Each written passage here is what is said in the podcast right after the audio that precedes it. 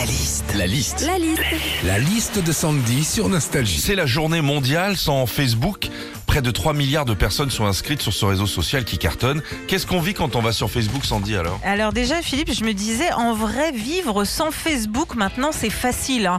Bah ouais, on a Instagram, on a Twitter, on a TikTok, on peut euh, quand même rester connecté, tu vois. Dans le seul truc galère, si on n'avait plus Facebook, bah, c'est qu'il faudrait se souvenir des dates d'anniversaire. Mais c'est vrai. non, Bah c'est oui. fou, ça. Je me suis euh, rendu compte aussi euh, que Facebook a évolué un peu comme une relation amoureuse.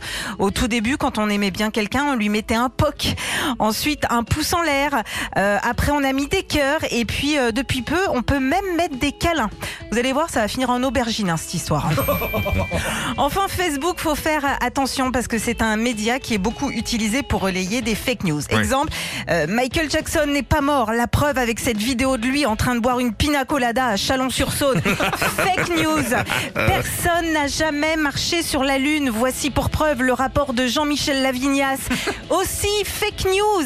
Et enfin une photo de Philippe et moi en terrasse avec une carafe d'eau. Fake, Fake news, fake Retrouvez Philippe et Sandy, 6h-9h sur Nostalgie.